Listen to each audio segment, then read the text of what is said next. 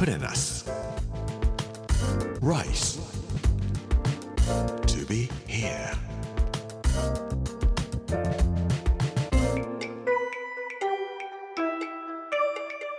こんにちは作家の山口洋二ですこの時間はプレナス Rise to be here というタイトルで毎回食を通して各地に伝わる日本の文化を紐解いていきます今週は茨城の巻木曜日の今日は人生勇気が必要さダダダダダというんでお話をさせていただきたいと思います。プレナス Rice to be here. Brought to you by プレナス銀座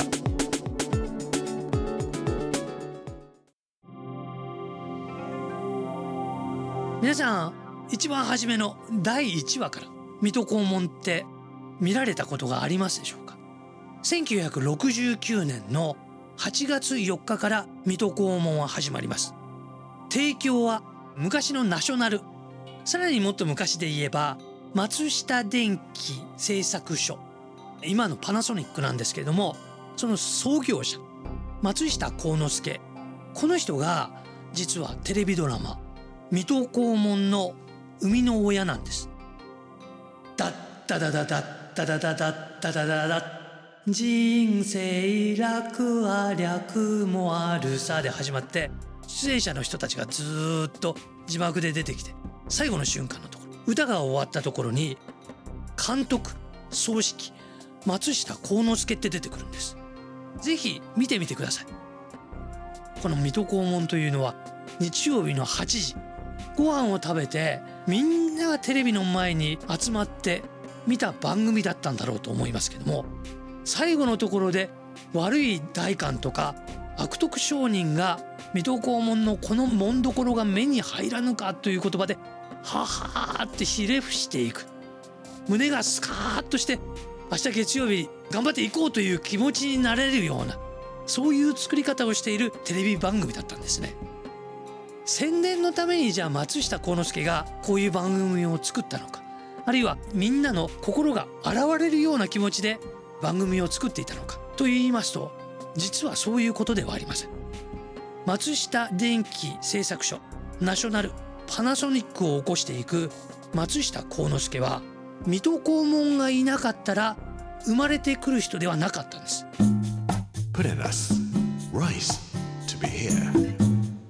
大正6年1917年のことです。松下幸之助23歳。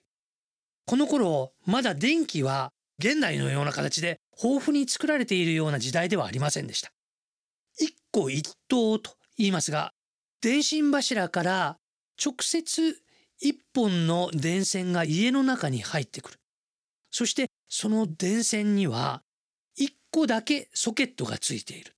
一個だけ電灯をつけることができる。それ以上電気を使ってはいけませんよというぐらい電気の供給量は非常に少なかったんです。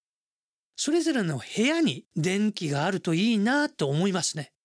松下幸之助はそこに目をつけるんです。そのソケットを変えてしまえと。二股ソケットというふうに呼ばれますが、この二股ソケットのもう一方の先から電気を伸ばしていって別の部屋に電灯が灯るようにすればいいではないかということで二股ソケットと呼ばれるものを大阪の天王寺の前で地べたに座って売り始めるんです。でそこにやってきたのが三木慶次郎という人です。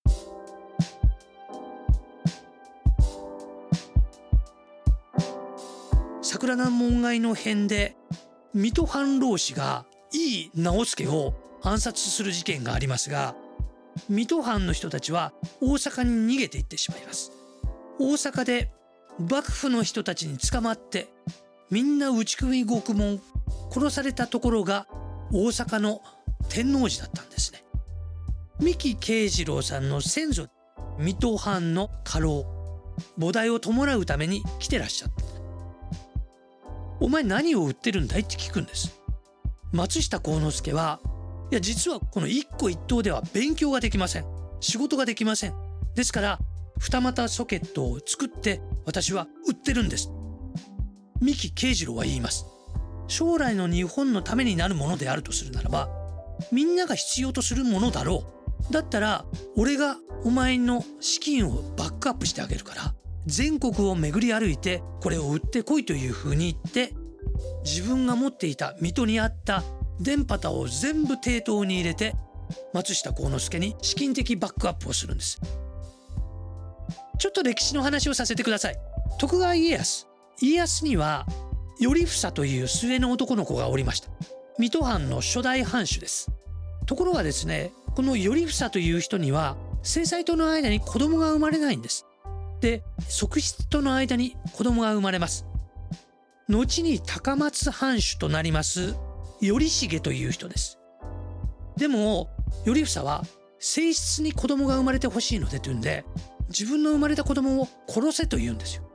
ところが三木慶次郎さんの先祖である三木幸継という家老はかわいそうというんで頼重のことをとっても大事にして育てます。そしたらまた側室に子供が生まれます。それが水戸光圀です。頼重は間もなく高松藩主になるということで香川県の高松に送られていきます。長男が行ってしまった後黄門様になる光圀が残されていきます。その後子供が生まれませんので光圀が水戸藩の第2代藩主になるんです。そこを考えますと三木幸継という人がいたからこそ水戸光圀がいた。で水戸黄門という話は水戸光圀が香川県の高松までお兄ちゃんに会いに行くということで水戸黄門万有記という話が明治時代になってできていたものを1969年ぐらいになって松下幸之助が水戸黄門という話でドラマを作っていく。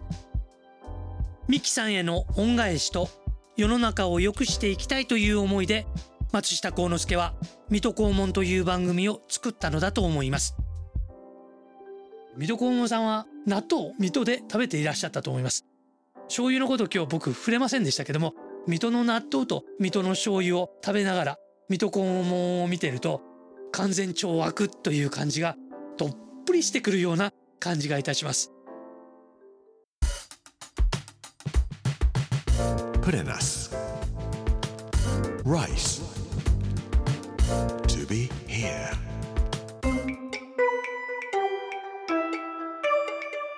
プレナス Rise to be here